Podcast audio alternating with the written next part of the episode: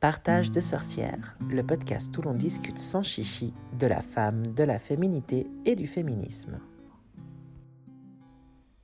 Chères sorcières, bienvenue dans le monde Magic Animé de Trois Cercles. Je suis S, manager, coach et consultante holistique et engagée.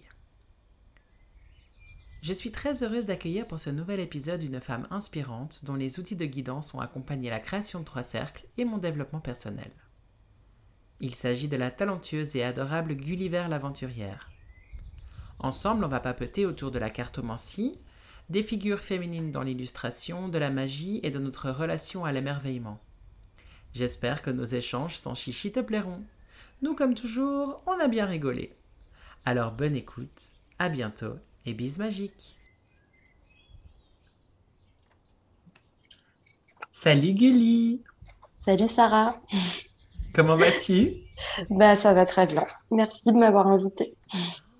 Merci à toi d'avoir accepté de venir discuter avec moi. Je dois te dire en ouverture que je suis absolument fan de ton travail.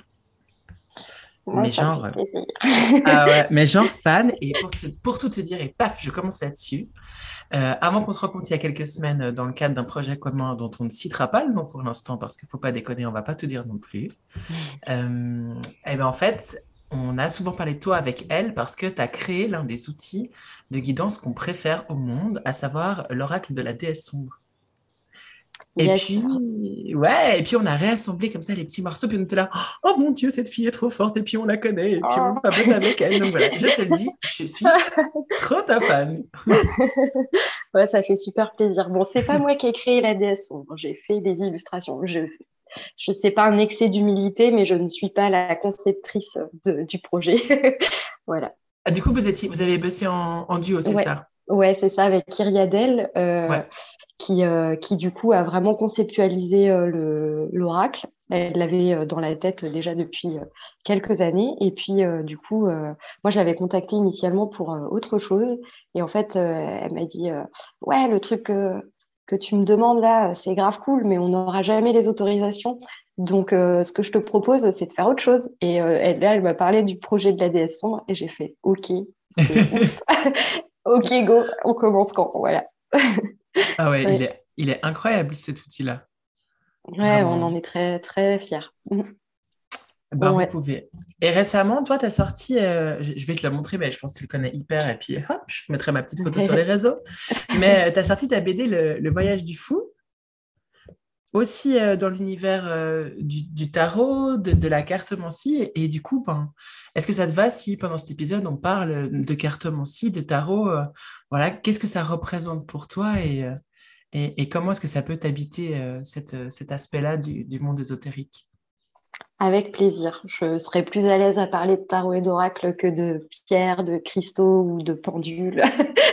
Ouais, c'est moi tes trucs. C'est outils que je connais. Ah ouais, non, vraiment, c'est je voilà, je suis une grosse noob euh, pour euh, pour ces trucs-là. Donc euh, ouais, le tarot, les oracles, la BD, ça me va très bien. eh ben alors, trop bien. C'est parti. Parlons cartomancie.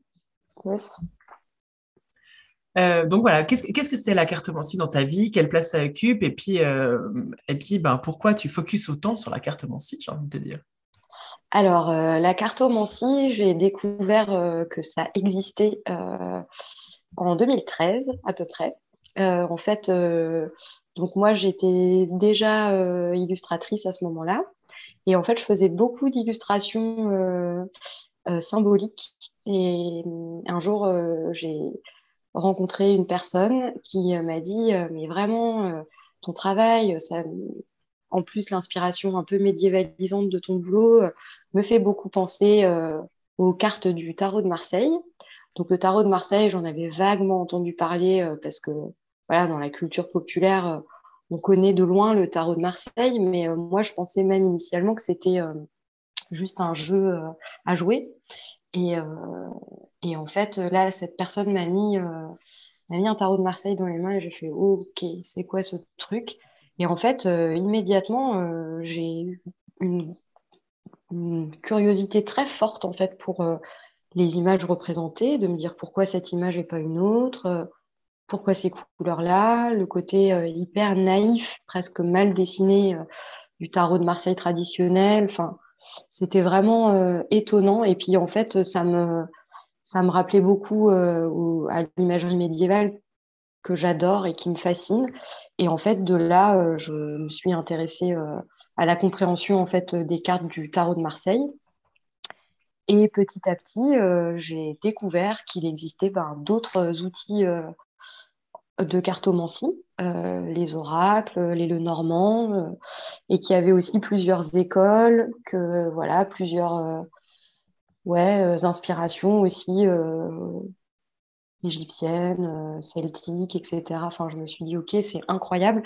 Et, et, en fait, ce qui m'a beaucoup plu, c'est l'idée d'une espèce de lecture de son présent ou de lecture du réel à travers euh, une image. Et moi, ben, qui suis issue en fait euh, des, du champ des arts visuels, c'était voilà, ça m'a immédiatement parlé. Quoi. Je me suis dit, ok, euh, trop, trop cool, complètement inépuisable en fait en termes d'inspiration. Et, et à la fois un outil pratique. Parce que moi, à l'époque, je faisais en illustration, bah, je faisais des, des tableaux, des cartes postales, un petit peu euh, voilà, de gravure, mais il n'y avait pas. Euh, c'était des outils, euh, enfin, c'était pas des outils, c'était plutôt des vertus décoratives, on va dire. à contempler, quoi. Pas forcément à, utiliser. Ouais, c'est ça. Et du coup, ce qui m'a paru génial avec le tarot, c'est qu'on pouvait bah, vraiment l'utiliser comme un, un, outil pratique, quoi. Et ça, je me suis dit, ok, c'est trop cool. J'ai envie, j'ai envie de creuser, quoi. Donc euh, c'est une approche finalement assez euh, pas spécialement magique. Hein. Ce qui a été magique en fait, c'est euh, que je n'arrivais pas à m'en sortir et à, sortir de cet émerveillement et de cette fascination. Et pour moi, la magie, c'est peut-être même sa meilleure définition, en fait, la propension à l'émerveillement. La fascination, ça peut être un peu retort, un peu l'obsession. Mais l'émerveillement, je pense que voilà, c'est pour moi ce qui se rapproche le plus peut-être de la magie. J'aime bien, ta, j'aime bien ta description parce que du coup, euh, la magie, elle appartient à soi pour moi aussi. Et l'émerveillement, c'est un mot que j'avais jamais utilisé. Enfin, dans ma vie, oui, de manière générale. Dans le contexte magique, jamais. Et je trouve qu'il se prête beaucoup parce qu'il a quelque chose d'hyper puissant et de totalement naïf et très personnel. Donc, euh, merci pour ce mot-là. Ouais, je l'aime beaucoup aussi. Et, mm. euh, et, par rapport aux oracles et, et, au tarot, je, ne voilà, je connaissais pas ton regard et je l'apprécie beaucoup et je me retrouve dans tes mots. C'est vrai qu'en cercle de femmes, euh, souvent, il y a des femmes qui sont extrêmement versées spiritualité, donc qui sont à fond dans le message des guides, etc., qui vont vraiment pouvoir prendre euh, l'illustration et le message qui a été écrit par la personne qui a, qui a créé l'oracle, en l'occurrence, ou, ou, qui a explicité le tarot, comme un, vraiment un message de guide, et puis d'autres personnes qui vont plutôt l'utiliser d'un point de vue symbolique, euh, sans, en résonance à euh, ce que ça fait émerger en elle et pas forcément avec, euh, avec une partie plus spirituelle.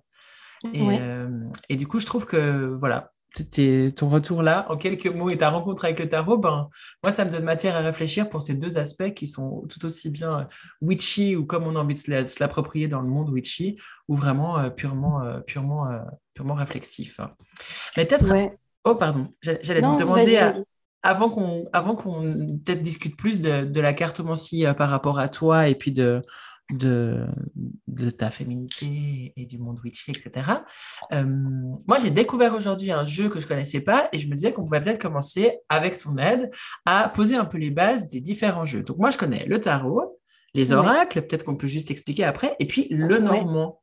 Est-ce que tu voudrais bien nous brosser un petit euh, portrait euh, des jeux euh, qu'on a le, plus, euh, enfin qu'on peut le plus rencontrer aujourd'hui et maintenant en Europe. Après, évidemment que si on ouvre sur le monde, il doit y avoir tout un tas d'autres jeux divinatoires, mais ben oui, je pense qu'en plus, pour le coup, le, tarot, enfin la cartomancie est très, est très occidentale parce qu'en en fait, on a mille, mille euh, techniques de divination à travers le monde et, euh, et je pense qu'on est ceux qui utilisent sans doute le plus en fait le papier euh, que dans d'autres cultures ou traditions on va utiliser bah, les ossements, le vol des oiseaux, des, des, pierres, des, ouais, des cailloux, des choses.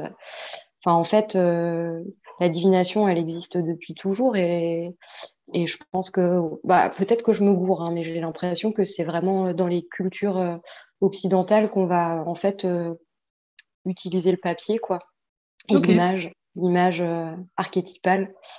Et bah, en fait, donc tarot, oracle, le normand, finalement, c'est la même chose. En fait, c'est des oracles. Donc, c'est des systèmes en fait de, de lecture du, présent du futur ou du passé aussi. Et, euh, et voilà, qui permettent, euh, qui permettent de créer un éclairage. Certains disent une guidance, certains disent un pont entre le visible et l'invisible. Euh, moi, j'ai pas d'avis très tranché par rapport à ça. Je pense que chacun voit midi à sa porte finalement. et euh, ouais, c'est un truc. Hum, et en fait, ben, donc, euh, le tarot est un oracle, mais le tarot, en fait, euh, là, je vais parler principalement du tarot de Marseille, est un système qui est très codifié, en fait, avec un certain nombre de cartes, euh, des arcanes majeures, des arcanes mineures, 78 cartes en tout. Et puis, euh, il va y avoir des techniques de tirage assez précises. Et en fait, chaque carte euh, a sa propre, euh, presque sa propre définition, bien que, en fait, elle soit évolutive en fonction du cartomancien ou du praticien. Et puis, on va créer aussi des analogies en fonction des cartes qu'on va tirer ensemble, etc. Euh, les oracles, bah, du coup, c'est pas un système qui est très codifié, c'est très libre. C'est pour ça qu'il en existe une foultitude euh, sur le marché aujourd'hui. D'ailleurs, en discutant avec les libraires de Gilbert Barbès le week-end dernier, euh, il me disait que l'offre au niveau des oracles excède en fait la demande. Donc, il y a ah quand, même, quand même un marché en plein essor. Et je parle un marché, j'aime pas trop parler comme ça, mais je, parle avec des libraires, donc euh, ils ont aussi leur jargon et là on est dans le grand capital, quoi, donc on va parler de marché. Et du coup, euh, voilà, que c'est vraiment euh, un truc qui est en pleine expansion aujourd'hui.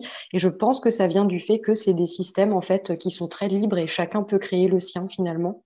Donc voilà, il y a une. En fait, il peut y avoir en termes d'oracle, tu peux avoir des oracles avec une dizaine de cartes, avec 50 cartes, avec 80 cartes, et puis chaque carte aura en fait son propre euh, système de lecture, quoi. Et puis le, le normand, c'est un système prédéfini de 36 cartes. Euh, et, euh, et, en fait, c'est des cartes qui, je trouve ça assez intéressant, le normand, parce qu'en fait, c'est comme si chaque image euh, était en fait un mot dans une phrase. Et en fait, c'est en faisant des tirages avec pas mal de cartes que tu vas réussir à écrire ta phrase et à comprendre. Mais non. Mais oui. c'est génial. Ouais, mais encore une fois, c'est assez codifié parce que genre on va te dire ah oui, si tu tires le trèfle et le bateau, euh, ça peut potentiellement vouloir dire ça. Moi, je pense qu'il faut se dégager vraiment de en fait euh, un petit peu euh, cette lecture codée quoi et créer en fait sa propre phrase en fonction des symboles qu'on va tirer. J'imagine que on a notre propre ouais, notre propre lecture du monde, en fait. Et euh, moi, c'est vraiment un truc, euh, c'est marrant, j'en parlais avec mon copain là juste avant, euh, cette idée que moi, ce que j'aime, en fait, c'est créer des jeux, mais pas faire des guidances, parce que je pars du principe que la personne, elle doit être autonome, en fait, dans sa pratique. Et, qu'à partir du moment où tu, es dans une, guidance, et ben, la personne peut-être perd de l'autonomie. Ou alors je fais pas assez confiance au genre humain pour faire le taf tout seul. Je sais pas. C'est pas après, c'est clair que quand tu, quand, tu, quand tu tiens les cartes pour, euh, pour les autres personnes, et nous on le voit avec elle qui fait le tirage hebdomadaire euh, sur trois cercles, ben, tu, mets beaucoup de, tu mets beaucoup de toi, de tes intentions euh, dans, dans le tirage. Du coup, c'est clair que ben, c'est un peu, tu vois, moi, je reprends le, coaching et là aussi, tu vois, c'est donner à l'autre le moyen d'être sa meilleure ressource et c'est pas forcément euh, conseiller l'autre avec ses mots, sa cosmogonie, son univers, parce qu'en fait, tu l'induis à être dans un espace qui est pas forcément le sien. Donc, euh, donc euh, ouais, tes, tes, mots me parlent pas mal. Après, c'est vrai que quand on démarre dans, la, dans la cartomancie, c'est super impressionnant parce que ben, le, le tarot, c'est très obscur, c'est vachement codifié. Alors, moi, je suis très à l'aise. Hein. Moi, je tire mes cartes n'importe comment, je reçois mes trucs n'importe comment, puis ça va très bien. Ah les oracles sont plus, sont plus faciles, plus, plus accessibles à trois cercles. pour revenir sur le mot marché qui, moi, m'a pas du tout choqué, si jamais. nous, on a une librairie et la librairie, on l'a initiée autour des oracles. C'était voilà, ce qu'on avait le plus envie de partager. Et c'est vrai que c'est ce qu'on vend le plus. Il y a vraiment un intérêt des filles pour les oracles. Et quand on nous écrit, c'est souvent pour nous dire, mais en fait, quel est le plus, le plus facile d'accès? Enfin, je suis débutante, j'ai pas envie d'avoir, voilà, je, vais mal, enfin voilà, j'ai envie d'avoir un truc assez simple. Ou alors on va me dire, ah le tarot, ah non non, trop compliqué. Moi je, moi je démarre, alors qu'en fait finalement on peut, on peut se sentir toutes super libre de prendre les outils puis de les foutre à notre sauce. Oui. En fait, je trouve ça génial d'offrir des directions et euh, dans, je pense que toute la complexité du coaching, ça va être justement de faire des propositions sans tomber dans bah, le dogmatisme. Et euh, c'est très complexe, c'est vraiment très complexe. Et, euh, et c'est vraiment génial quand c'est possible de donner à la personne une envie d'aller creuser en fait un sujet pour elle-même, etc. mais sans l'orienter trop, quoi. Mais ça, c'est de la dentelle, hein. putain. ouais, et c'est de la dentelle qui euh, m'éclate euh, présentement. Ouais, je comprends. Ouais. Mais euh, c'est vrai que j'avais pas fait le pont entre, entre nous avant, avant cette discussion-là, mais c'est vrai qu'il y a quelque chose de, vachement similaire, quoi. C'est donner l'outil à l'autre qui après enfin, le prendra et, et le mettra vraiment, vraiment à sa sauce, quoi. Et c'est ça que je trouve génial quand tu parles d'outils, parce qu'il y a un côté presque artisanal comme ça, quelque chose de très concret. Euh, c'est un outil. Et après, euh, donc toi en tant que coach, euh, moi en tant que dessinatrice, je suis un outil ou je crée un outil et la personne décide de s'en saisir de la manière qu'elle veut. Je m'en rends compte avec le, le tatouage que j'apprends en ce moment. Et en fait, ma maître d'apprentissage, elle a une manière de tenir sa machine, son outil, qui n'est pas la mienne. Et en fait, au début, j'essayais de faire comme elle et ça marchait pas. Et euh, alors, je pense qu'il n'y a pas 50 milliards de méthodes non plus. À un moment, euh, si ton trait il, doit, il, est éclaté au sol, il faut essayer autrement. Mais, euh, mais une fois que tu as trouvé ta manière, ou même une manière de tenir le crayon, moi je vois mes élèves, ils ont des fois des manières de tenir leur crayon. Je me dis, waouh, mais comment ils font pour tracer un trait, une ligne? En fait, ils y arrivent. On a tous le même outil, mais on va l'utiliser d'une manière différente et ça, c'est trop bien. Ouais, c'est cool.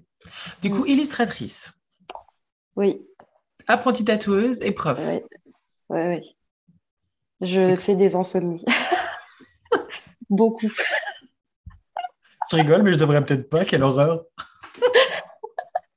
mais, mais quand tu dors pas, tu écris des super trucs comme le voyage du fou ou bien rien à voir Non, quand je dors pas, j'angoisse dans mon plumard en me disant hum, il est temps que je me repose et que je fasse un peu moins de choses non, c'est pas la nuit. C'est pas la nuit que je, que j'ai, que je dessine ou que j'écris. Mais, euh, mais ouais, ouais.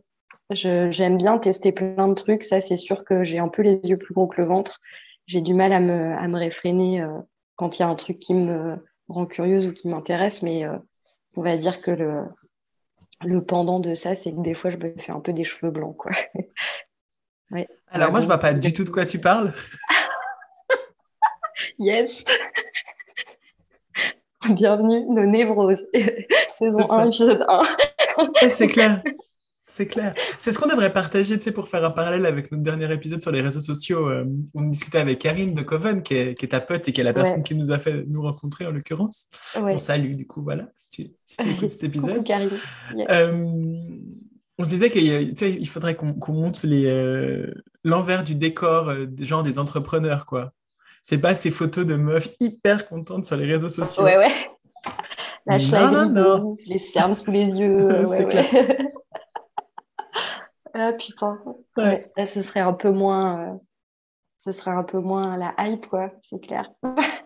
Ouais, ce serait moi la hype et en même temps, je me demande dans quelle mesure ça permettrait pas aussi à des nanas qui n'ont pas confiance en elles ou qui euh, se comparent en se disant qu'elles seront jamais à la hauteur d'oser se lancer dans des projets qui les font délirer. Parce que tu vois, en ouverture du podcast, là, quand on était toutes les deux, tu me disais, ah, mais tu fais plein de trucs. Enfin, je sais plus exactement comment tu me l'as dit. Mais enfin, moi, ça me nourrit, tu vois. Avoir cette discussion avec toi, euh, accompagner des meufs, euh, organiser mes coven ou les cercles, être sur 12 milliards de projets, c'est ce qui fait que je suis véritablement Sarah et, avec authenticité. Si j'avais que mon job, bon, mm. ben voilà quoi. Ouais. Je suis tout à fait d'accord. Mais faut... j'imagine qu'il y a un équilibre à trouver et puis après, dans le faire, une espèce de peut-être de paix euh, qui s'installe, un truc où tu es un peu moins euh, rattrapé, on va dire, euh, par des. Mais je pense que c'est bien qu'on parle justement des insomnies, du stress, des angoisses et que c'est assez décomplexant et ouais, pour les personnes qui se lancent et qui aussi parfois se galèrent de ouf et, perdent peut-être même parfois un peu le sens commun, tu vois. Du coup, ouais, forcément que c'est génial d'avoir envie de faire des choses et que ce truc-là reste intact. Mais c'est sûr que ça demande euh, quand même euh, un peu des sacrifices aussi, quoi. Ou en tout cas, ça fait se faire un peu des, ça fait se faire des cheveux blancs. C'est pas une phrase, hein, mais bon. Ben, ça fait se faire des cheveux blancs et puis euh, ça crée une relation à soi-même qui est aussi assez, assez compliquée. Moi, là, aujourd'hui, j'étais en train d'écrire des textes pour, euh, pour me présenter, euh, genre me vendre, hein, pour revenir sur des mots un peu euh, bizarres. Et en fait, c'est vraiment super difficile parce que moi, j'ai envie de dire, mais en fait, venez, je suis sympa, tu vois. Puis pas forcément, pas forcément plus. Ou alors, peut-être juste montrer son travail sans forcément se montrer soi, etc. Et, euh, et en fait, bah, ça semble insuffisant aujourd'hui. Donc, on doit aussi se mettre dans tout, tout un tas de postures qui sont, euh, qui sont compliquées. Donc, là aussi, les nanas entrepreneurs, si vous nous entendez, eh ben, si vous partagez ça, sachez que vous n'êtes pas les seuls. Une espèce de petit syndrome de l'imposteur comme ça. Quoi. Ouais, tout à fait, tout à fait. Mmh. Je suis ça, ce truc euh, justement ouais, des des réseaux sociaux et tout, euh, ça m'a pas mal fait réfléchir ces derniers temps. Et puis, euh, ouais, j'en parlais un peu euh, avec des copines qui sont, qui sont aussi créatrices ou avec mon éditrice, etc. Et qu'est-ce qu'il faut faire pour que ça fonctionne et puis être un peu dans le game et tout ça et jusqu'à quel point on, on, se renie ou pas. C'est en fait, c'est pareil, c'est assez contrasté, quoi. Je pense que faut pas se forcer à faire les choses parce que sinon, ça devient juste euh, du travail euh, et un truc euh, pas ouf, quoi. Mais, mais accepter quand même un petit peu parfois de faire des compromis et des concessions. Moi, j'ai du mal à le faire, ça. Mais bon, je le fais quand même, hein. je le fais quand même forcément, parce que sinon, je travaillerais en auto-édition dans mon coin et voilà donc euh, forcément que forcément que je le fais mais mais ouais je vais pas euh, pour l'instant j'ai pas passé le pas de faire des concours euh, et des TikTok et en fait j'aime assez l'authenticité des rencontres et des échanges et puis tu vois toi et moi on discute en fait on s'est super bien rencontrés et entendus lors de notre dernière réunion Zoom et puis, euh, du coup, ça donne envie euh, d'avoir un, échange, un partage sincère, quoi. Et ça, c'est trop bien. Et j'ai fait une rencontre aussi à Paris super avec une nana qui s'appelle Pam, qui est euh, journaliste slash prof d'art plastique. Et en fait, on s'est hyper bien entendu et je me suis dit, bon, vas-y, go, on, on, fait un petit brunch ensemble, on papote et c'était trop cool.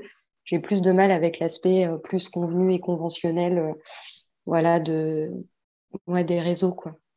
Mais c'est peut-être euh, aussi parce que je suis de l'ancienne génération. Hein. Ça va trop vite. ça va trop vite pour moi. ouais, moi je suis aussi de l'ancienne génération hein, pour le coup, mais euh, je me dis, euh, tu vois, c'est quelle, quelle part de, de, notre intimité on doit mettre pour pouvoir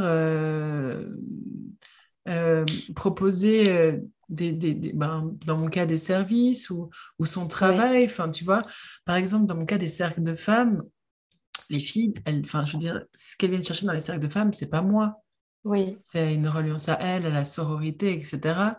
Et du coup, est-ce que ça vaut la peine que je partage mon petit déj ici, qui en plus l'est pas, donc je serais menteuse, mais tu vois, sur les réseaux pour, pour, ah faire des espèces de contenu indirect Je sais pas, je me pose beaucoup de questions et c'est vrai que ben, nous, on ne fait pas. Par exemple, à Trois Cercles, on n'alimente pas notre compte comme des dingues en partageant. Euh, oui, ça ne spamme pas, quoi. Non, on fait pas de TikTok non plus. ouais, ouais. Et, euh, et je lisais euh, aujourd'hui un, texte d'Aurélie Pitaval qui, qui repartageait un truc de Camille Sfez. Euh, et, et, elle disait que justement, Instagram, aujourd'hui, si tu faisais pas des, des réels, ou des vidéos, je sais pas quoi, bah, en fait, tu baissais dans les algorithmes, donc tes contenus mm. écrits et photos n'étaient pas partagés. Et puis, hein. ben, ouais, et puis qu'en fait, ben, elles allaient continuer à ne mm. pas en faire. Et j'aime bien cette posture-là. Ouais, c'est une résistance assez douce et en même temps, si on est plus à l'aise avec l'écriture ou avec une image fixe, et, et ben, en fait, Enfin, ouais, c'est encore une fois pas perdre, tu vois, ce qu'on se disait tout à l'heure, euh, hors euh, podcast, le plaisir, en fait, quoi. Ouais. C'est... Moi, j'ai fait un réel pour la sortie de la BD, et vraiment, je l'ai partagé, et j'ai écrit, bref, j'ai fait un réel, quoi, mais sans conviction, quoi. J'adore ça. bref, et puis tu aurais pu dire, bref, j'ai fait une BD, et on parle de ta BD. Elle est incroyable, ta BD. Merci. Donc, du coup, oui, très bien. Ta BD, bon, déjà, moi, j'adore le noir-blanc, alors forcément que voilà. Euh, c'est un petit personnage qui évolue au sein des arcades majeures du tarot. Oui. Et puis, il part à la rencontre de lui-même, ce petit personnage. Oui. Et, euh, et comment t'es venue l'idée? Parce que je trouve ça tellement original. Outre le fait que c'est super esthétique, mais le scénar, il est vraiment dingue. Bah écoute, euh, en fait, euh, il y a quelques années maintenant, j'avais très envie de faire une BD. J'avais déjà fait des petites BD pour des fanzines, donc des petites BD de quelques pages, quoi. Et, et en fait, j'avais trouvé l'exercice hyper stimulant parce qu'il y a plein de choses auxquelles il faut penser en termes de, en termes de narration, en termes de, temporalité, tout ça. Enfin, j'avais et puis tu crées un peu euh, aussi un univers. Tu sais, c'est un peu la différence entre le film et la série. Genre le film, euh, bon bah ça dure deux heures et c'est plié. La série, euh, tu vois, il y a quelque chose où vraiment tu tu vas t'attacher vachement au personnage parce que c'est sur le long cours, etc. Du coup, les psychologies sont vachement fouillées, creusées et tout. Et en fait, avec l'image fixe, bah, pour moi, c'est donc les cartes de tarot, par exemple, c'est un peu comme un film. Voilà, il y a ça, tac, ça dure tant de temps, c'est plié. Mhm. Et puis la BD, bah, il y a cette idée un peu, de, un peu sérielle comme ça qui me plaisait beaucoup. Et, euh, et euh, j'ai commencé à griffonner un petit personnage euh, en mode comme ça dans mes carnets. quoi. je le trouvais marrant et je me suis dit, ah putain, lui, ça pourrait quand même être le personnage de ma BD. Et je savais pas du tout. En fait, je me disais, mais j'ai envie de faire une BD, mais sur quoi je pourrais faire une BD J'ai pas du tout envie de faire de l'autobio parce que j'ai pas forcément grand chose à raconter sur ma vie. Et, euh, et puis, euh, un sujet de société, ben, je suis en fait très peu euh, l'actualité politique. après, la politique, elle est partout, dans tous les choix conscients qu'on fait, mais voilà, on va dire que j'ai pas cette verve, voilà, de, me coller à l'actualité et tout. Et je me suis dit, bon, le sujet que je connais le mieux, finalement, c'est quand même le tarot. Et donc, je me suis dit, oh, mais je pourrais créer en fait une aventure avec les, cartes du tarot. Et puis en fait, euh, il y a un système d'apprentissage du tarot qui s'appelle le voyage du fou, qui est connu, enfin qui est connu. En tout cas, euh, pour les cartomanciens, c'est voilà, le voyage du fou, c'est une méthode en fait d'apprentissage et de lecture du tarot que je trouve hyper intéressante et en fait qui part vraiment euh, de la carte 1 jusqu'à la dernière carte des majeurs et où en fait tu suis la progression du fou et en fait, c'est un voyage euh, initiatique, le voyage du fou, et, euh, alchimique parce que en fait, euh, tu peux lire le tarot de la, du monde de la matière jusqu'au monde céleste. On le retrouve avec le battleur et puis jusqu'au monde, quoi. Donc, on a vraiment des niveaux, voilà, et puis une espèce d'ascension. Et du coup, bon, bah, c'était un système de, de narration qui était pas trop compliqué à mettre en place puisqu'il était préexistant. Et puis, euh, je me suis dit, OK, bah, j'ai envie de faire ça, j'ai envie de d'écrire le voyage du fou et de, le, et de le dessiner. Donc, je vais faire une BD là-dessus. Et je m'étais dit, euh, tranquille, un an, c'est plié. Je vais faire euh, peut-être deux, deux, deux, trois pages par, par carte. Et puis, en fait, je me suis retrouvée, ben, enfin, en fait, je me suis rendu compte au bout du deuxième chapitre que, OK, ça allait me prendre un temps fou je me suis dit, bon, vas-y, YOLO, je continue, j'ai un peu le temps. Et puis, euh, arrivé euh, à la septième ou huitième carte, je me suis dit, mais en fait, je vais jamais finir ce projet, quoi. En fait, là, euh, c'est, j'ai déjà 80 planches et, et, en fait, il va en falloir je sais pas combien. Et en fait, ce sera pas une BD, ce sera un roman graphique parce que parce qu'il y aura trop de pages, quoi. Ouais, c'est il est hyper épais. Il est épais, ouais, il y a quand même 150 planches. Et en fait, comme j'étais déjà arrivée là, je me suis dit, putain, c'est trop con, je peux pas, je peux pas m'arrêter maintenant. Et donc, j'ai continué avec quand même des périodes de pause, parfois assez longues, pour terminer d'autres projets en cours, ou aussi parce qu'en fait, les bras m'ont tombé et puis que je, me sentais un peu euh, démunie face à l'ampleur de, la tâche. Et, euh, puis après, bah, il y a eu, le, y a eu les confinements et, ça, ça m'a beaucoup aidé pour pouvoir euh, terminer ce projet-là. Quoi. Je faisais une planche par jour pendant le premier confinement, mais en, mode, en mode charbon, quoi. en mode tant que j'ai pas fait ma planche, je vais pas me coucher. Quoi. Voilà. Et ça m'a permis de tenir aussi, parce que c'était pas facile, les confinements. Et du coup, ouais, ça m'a beaucoup aidé aussi à garder une espèce de rigueur euh, et euh, voilà, pas me mettre trop euh, dans la mélancolie ou tu vois, des trucs qu'on a tous peut-être traversés à des moments de oh, qu'est-ce que c'est que cette existence? Et maintenant que j'ai le temps et que j'ai le temps de penser à cette existence, bah ça, ça m'a beaucoup rappelé, quoi. Je pense que j'ai pas mal traversé, enfin, je pense que j'ai fait le voyage en même temps que mon personnage. Hein clairement quoi. Ah, c'est pour ça que moi. C'est peut-être pour ça qu'elle est aussi, euh, aussi touchante et euh, elle est remuante, hein, franchement. Euh. C'est vrai? Ouais, ouais, elle prend, elle prend encore et moi je l'ai, je l'ai lu une seule fois. Ouais. Donc je ne l'ai pas encore appréhendé complètement, tu vois. Mmh. J'ai fait, le survol superficiel. Mais, euh, mais je l'ai trouvé euh, vachement, euh, vachement profonde. Après, il y a un truc que j'ai adoré. Non, il y a un truc que j'ai adoré et j'ai une question. bon, après, tu peux ne pas y répondre. j'ai adoré l'écart entre ton langage super soigné, enfin le langage super soigné des personnages, mmh. et des gros what the fuck, quoi.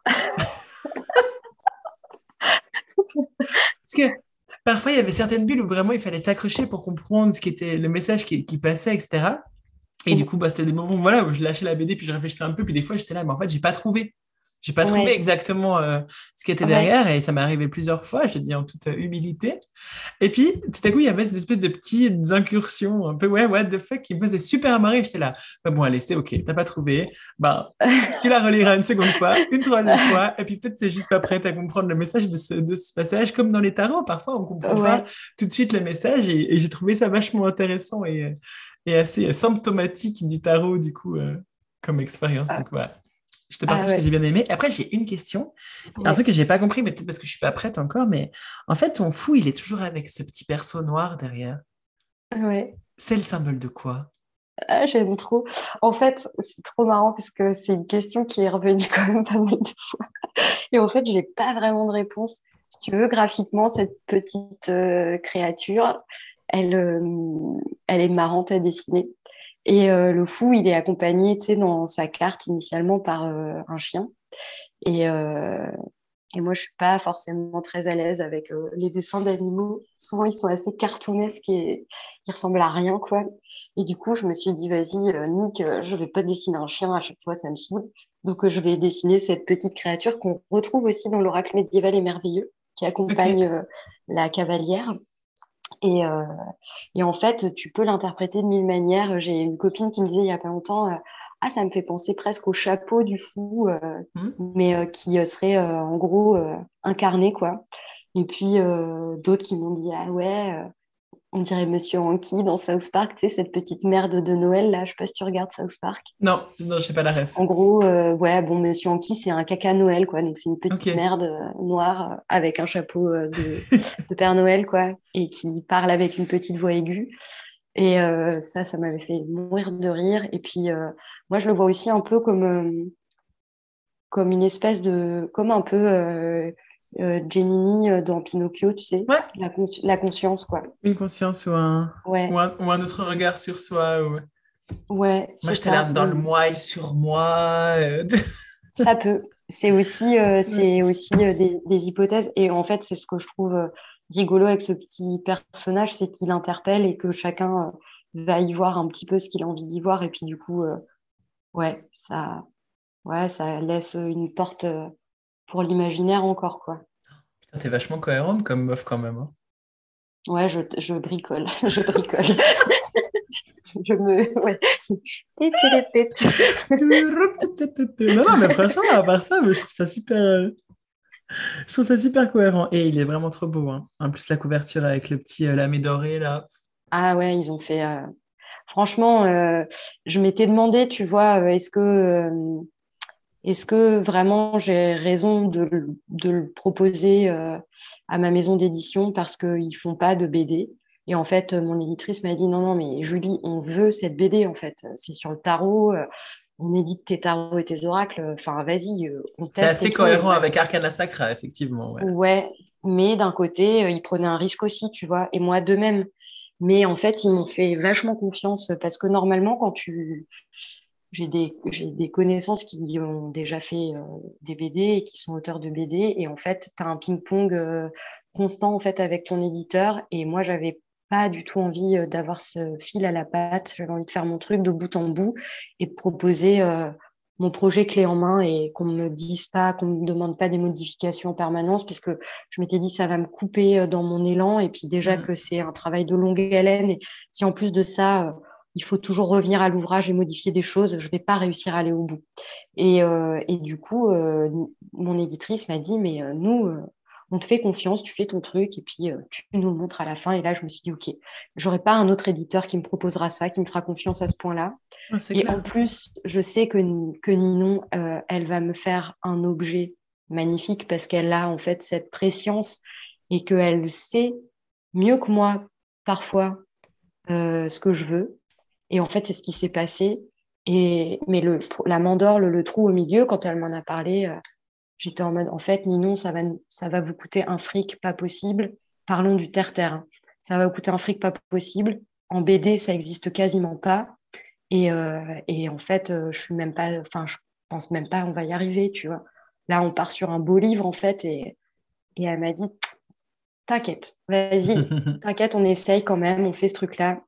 Et, euh, et c'était tellement cohérent par rapport, par rapport en fait au, contenu le fait d'avoir cette, cette, espèce d'œilleton, cette espèce de truc d'ouverture comme ça, de porte en fait. Euh, et quand elle m'a envoyé la maquette, j'étais ah, ouais, génial quoi, c'est génial.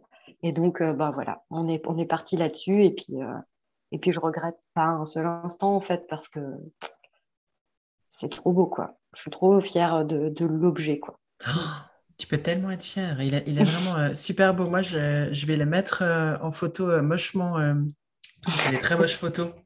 Ah c'est la catastrophe. Mais elle est off ces jours. Du coup, c'est moi qui vais le mettre sur notre euh, site web. Donc, les filles qui nous écoutent, vous pouvez le commander si vous êtes en Suisse vous pouvez, et en France. Mais en France, achetez-le en France, il sera moins cher.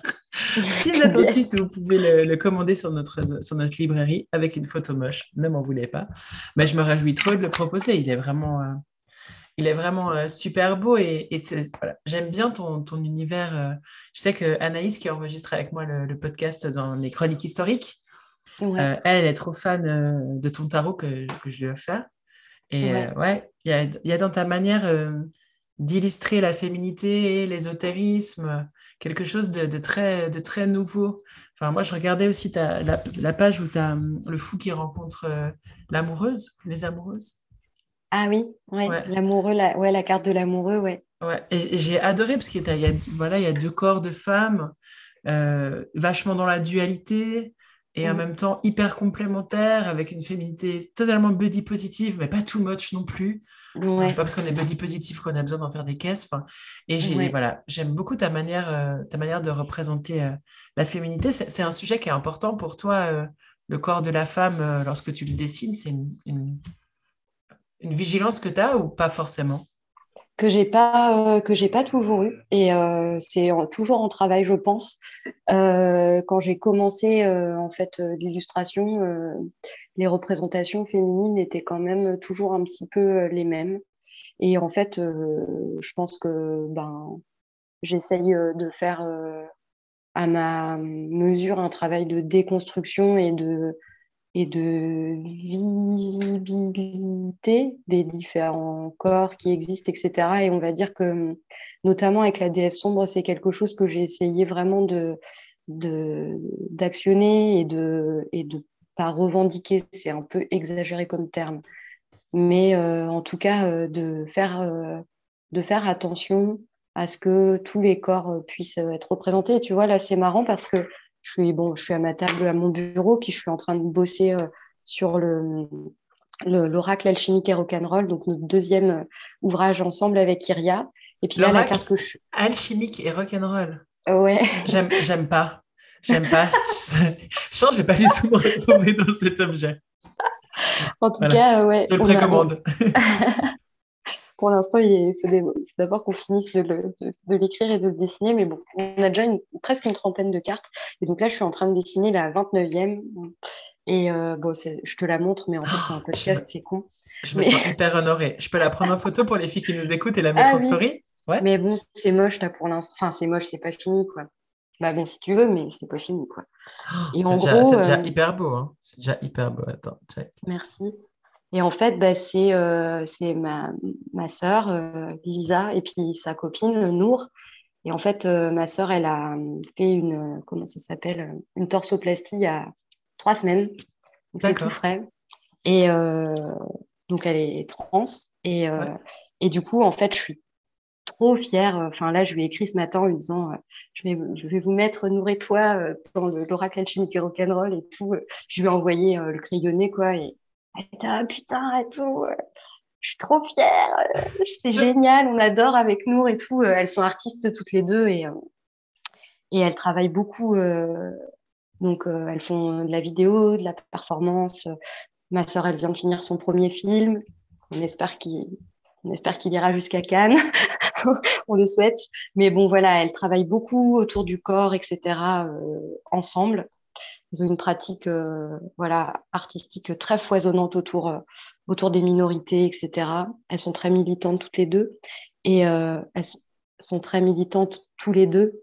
J'ai pas encore, tu vois, j'ai encore du taf. Mais bref.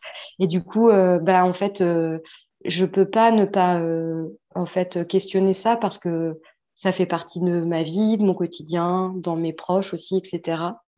Et du coup, euh, je suis contente euh, voilà, d'apporter humblement, on va dire, euh, ma pierre à l'édifice dans, le, dans les images que je propose dans le tarot et les oracles. Et ça se fait de plus en plus. Donc, donc c'est génial. Et je sais que c'est beaucoup grâce à Katou Tarot. Je ne sais pas si tu connais son travail, Katou Tarot. Elle est lesbienne, queer. et en fait, elle a beaucoup, beaucoup écrit sur son blog là-dessus. Et, euh, et du coup, ça m'a vachement aidé en fait de lire ces articles et tout. Euh, c'est elle qui a fait euh, le tarot de la sorcière moderne? Non. Ou rien à non, elle n'a pas fait. Elle a pas fait de tarot. Ok. Elle écrit sur le tarot. Ok, parce qu'il y a un tarot, bah, le tarot de la sorcière moderne, qui est, hyper inclusif. Il y a vraiment des figures, voilà, de toute la cosmogonie du genre. et moi, j'ai adoré ce tarot parce qu'il est, ouais, vraiment, on, peut se projeter dedans et puis on sent la démarche d'inclusion. Du coup, on est bien dans cet univers-là. Ouais. Euh, bah ouais, je pense que c'est vachement important hein, de, euh, comment dire, de re-questionner en fait nos codes archétypaux. Euh, le tarot de Marseille, c'est un truc, c'est médiéval, quoi. Hein. Ouais. Bon, c'est le bas Moyen Âge, mais ça reste quand même et aujourd'hui, on est au 21e siècle et heureusement que, heureusement que ça évolue, que ça bouge et, et que du coup, ben, nos lectures archétypales, elles soient remuées aussi. quoi. Donc, euh, je pense que c'est un travail qui est, euh, qui est important à faire. Ouais. Et d'ailleurs, dans le voyage du fou, j'ai essayé aussi euh, de pas trop genrer le fou. Quoi. Je ne sais pas si c'est un homme ou une femme. Et... Ouais. Je l'ai senti et je me suis même demandé si à un moment il allait avoir un retournement autour de son genre. Ouais, et puis en fait, tu trouvais assez cool qu'il n'y ait pas.